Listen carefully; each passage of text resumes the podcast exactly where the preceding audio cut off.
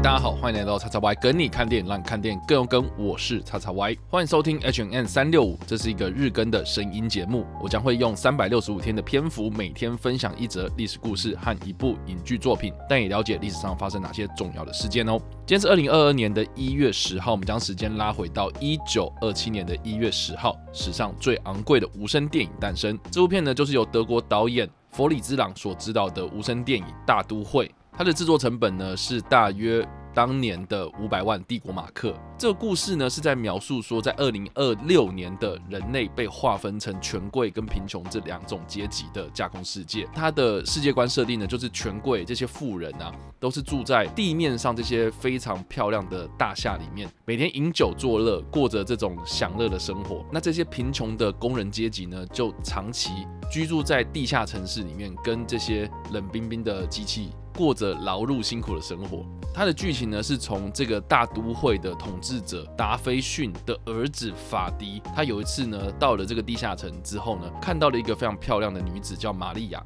就一见钟情。但是他到了这个地下城之后呢，就目睹到一个非常严重的公安意外，然后也看到这些工人们他们非常辛苦，然后又非常非常难过的这些日子啊。那这个统治者呢，就从他的儿子这边发现说，工人他们可能会发动一场革命啊，所以就找了科学家帮忙，就说呢，这个玛利亚呢，在地下城的这个教堂里面呢，是很有影响力的一个人啊，所以就要求这个科学家呢，制造一个长得很像是玛利亚的机器人，然后来煽动工人他们暴动。所以呢，这样就有借口去镇压这些工人阶级的世界。但是这个角色蛮错综复杂，就是说这个科学家呢，其实他的旧情人呢，就是这个统治者的儿子的母亲呐。所以他就早就已经制造了一个女机器人了，然后就意图要去对这个统治者发动报复。所以呢，他就抓了这个地下城的玛利亚了，把机器人的样子换成玛利亚的样子。那这个统治者的儿子呢，就发现科学家有这个阴谋啊，所以就想说，哎，那我来进行调停好了。可是呢，机器人他却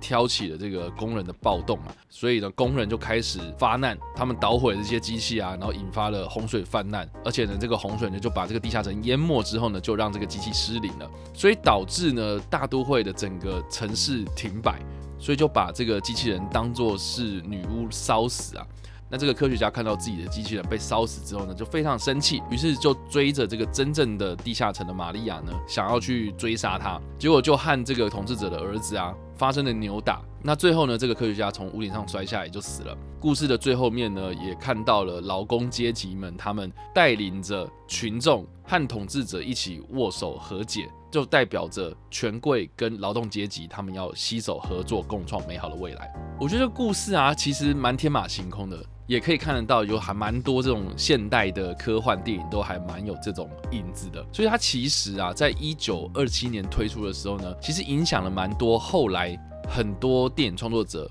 尤其是在科幻这个领域之中的创作者们呢，他们的一些想法，啊他们启发了这些人创作出更多不同的科幻作品。那我们刚刚所说的这个弗里兹朗啊，也就是这个导演呢，他被归类成是德国表现主义电影的先驱啊。他的拍摄手法非常非常的特别，因为他在电影里面呢大量使用的暗色调还有高对比的呈现方式，所以在视觉的方面呢是呈现非常强烈的一个效果。而且他的故事啊，其实有别于过去。在呈现未来世界那种非常乌托邦的那种风格啊，所以他也是首创反乌托邦风格的电影导演，所以就是有点像是类似一九八零年或是一九七零年代末期赛博朋克崛起之后的这种科幻电影，像是《银翼杀手》等等的，就是故事里面的主角啊，通常都是会走在一个非常昏暗的这种城市之中，可是这个城市呢很繁华，就是一种 high tech low life，就是高科技但是低度生活的这种世界。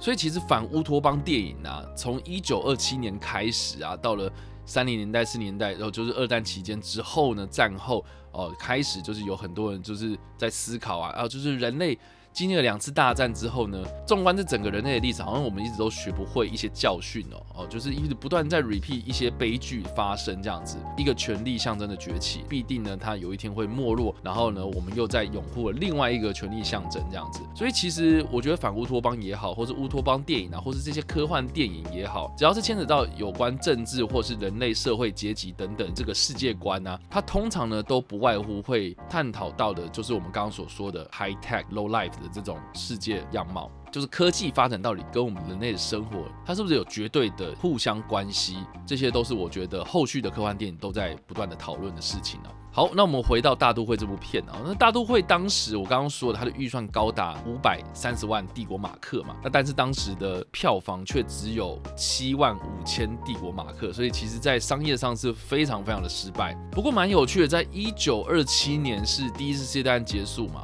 当时的德国呢是威玛共和。啊，也就是共和制的一个国家。那我们就历史上也可以知道说啊，希特勒所领导的纳粹党呢，他们在后续呢就渐渐的进入到这个德国的权力核心啊，然后将这整个德国走向了另外一个帝国的体制。所以呢，这部电影呢，描写的是权贵跟劳工阶层之间的对抗。那想必呢，其实也会引起这个纳粹党的注意嘛。就是他们会觉得说，哦，我们纳粹党也是在照顾劳工阶层，然后我们也是要打破这些权贵啊，特别是过去的这种旧帝国时期的这些非常非常臣服的这种制度啊，我们要把它一一的打破。所以《大都会》这部电影啊，非常非常受到希特勒的喜爱，而且他还邀请了弗里兹·朗来到了纳粹，要不要来帮纳粹拍摄电影？但是弗里兹朗其实对于纳粹的邀约呢，一直都没有兴趣啊，而且后续纳粹他们公布的一些反犹太的政策呢，让这个弗里兹朗呢非常非常的反感，而且呢，弗里兹朗他的母亲是有犹太人血统的，所以他其实可以借由帮纳粹拍电影来躲过这个纳粹党对于犹太人的追杀，但是他不要这件事情呢，其实他跟他的妻子啊就发生了非常严重的冲突啊，所以甚至啊。他为了要拒绝帮纳粹拍电影的这个邀约啊，还跟他的这个太太呢离婚，甚至呢，他后来所拍摄的马布斯博士的遗嘱这部片呢，就被纳粹官方呢认定是反纳粹的电影，后来就被禁播了。而且呢，在一九三五年的时候呢，纳粹德国还颁布了褫夺非德国人的德国公民权，所以弗里兹朗呢就被逼着离开了德国，他就流亡到巴黎。另外呢，这部片里面呢，它有运用了很多的几何图形来呈现像是人体或是机器这些特效啊，被誉为是德国电影的黄金时代的代表之作。那它当中的这些表现主义的布景设计呢，其实也是对后来的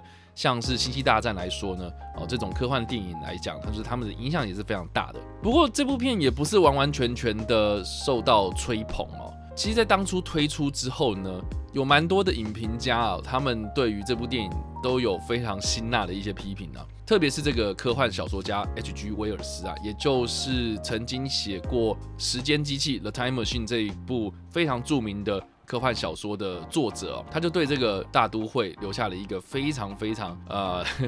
我觉得从现在看来根本就是酸民等级的这种批评啊。哦，他就说呢，这部电影呢愚蠢、陈仓滥调。对于社会进步跟机械进步含糊不清等等的这些批批评哦，所以呢，后来的这个佛里之狼呢，他也欣然接受了这样子的批评跟指教，所以就后来在他的这些作品之中呢，他有改进了他在大都会里面所阐述的一些理论啊，或是一些核心的价值这样。那另外一个蛮有趣的，就是说呢，普遍的观众其实也没有说很喜欢这部片哦。在当时啊，呃，在一九二七年的时候呢，正值经济大萧条嘛，全球都陷入了一个经济状况都非常不好的一个状况啊。特别是德国呢，他们要背负着一战之后的凡尔赛条约是非常沉重的这个赔款。当时的德国失业率非常非常高啊。这部片它所呈现的是工人们啊，他们呢每天都劳碌啊，辛苦在工作这样子，可是跟实际上这些工人们找不到工作的状况呢是有落差的，所以也有蛮多的观众就是批评说大都会不写实啊。哦，这件事情其实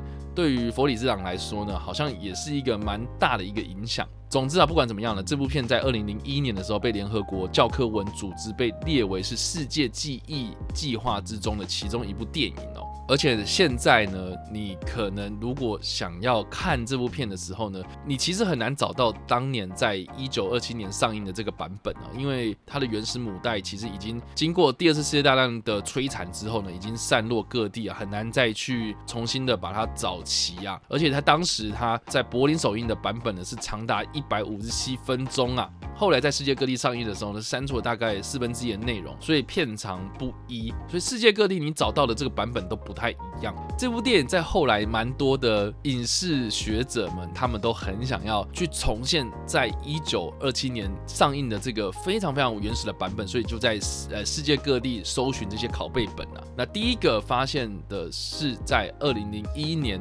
在柏林影展上面由这个木脑基金会所主导的修复版本。那在经过多年的考证之后呢，他们就发现说，这个原本删除的这四分之一的内容，其实可能已经找不到了啦。好，那另外呢，在二零零八年的。阿根廷布宜诺斯艾利斯的电影博物馆之中呢，他们就发现了十六厘米胶卷的这个拷贝本呢，并且还找到了当中遗失的二十三分钟的片段。经过数位修复之后呢，他们就搭配了现场演奏的原始音乐，总共有一百四十七分钟，所以还是跟原本的一百五十三分钟有点小落差啦。他们进行修复之后呢，在二零一零年的柏林影展中又重新的上映了，所以这个版本呢是目前推出所谓的蓝光光碟或者 DVD 版。本的这个版本，然后就在二零一零年在柏林影展上重新上映这个版本。不过呢，我今天要来推荐的电影呢，并不是。一九二七年的这个大都会啦，是跟大都会有关的这个二零零一年手冢治虫的这个版本。台湾在去年的时候呢，有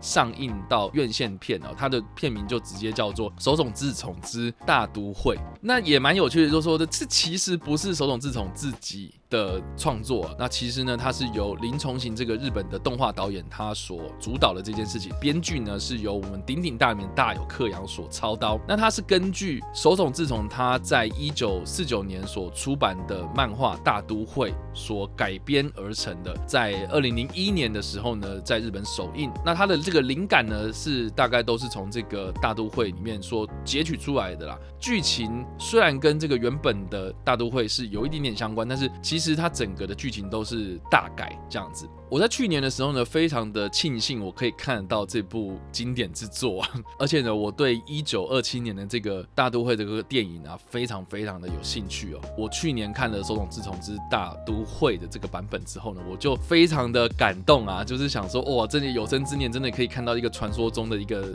masterpiece 这样子的感觉。反正我看完之后呢，我其实有点小失望。对，就是我原本想说预期可以看到一个就是惊天地泣鬼神的这种史诗级的巨作，结果我看完之后好像觉得还蛮平淡的。其实这部片呢，我后来查才知道，说原来在当年的评价其实也没有很好啊。就是说它是耗费了五年的时间，然后制作成本大概耗费了十亿的日元，然后总共使用了十五万张的图纸，然后进行手绘的作业哦。那它里面的这个背景啊，其实是有一点点使用到三 D 的 CG 技术哦，所以它其实算是呃三 D 配合二 D。呃，所谓的这个二点五 D 的这种绘画的风格，然后再加上说，其实二零零一年嘛，这个千禧年前后啊，电影特效技术其实还没有像现在用的这么的。泛滥哦，所以其实手绘的风格在日本动画之中呢，还是占有一席之地啊。哦，所以它其实糅合了是所谓的平面动画跟立体动画的技术呢，算是在当年是非常非常吸引人的。技术层面来说呢，哦，或是这个美术层面来说啊，或是它整个的这个电影的氛围来说啊，哦，我觉得它的气氛是做的很好的哦，就是说你可以在大荧幕前面哦，就是感受一下那个这种手绘的这种魅力啊，这种温度啊，哦，这真的是一个非常感动的一件事情。可是就剧情来说啊，我觉得是有一点点在拖啊，就是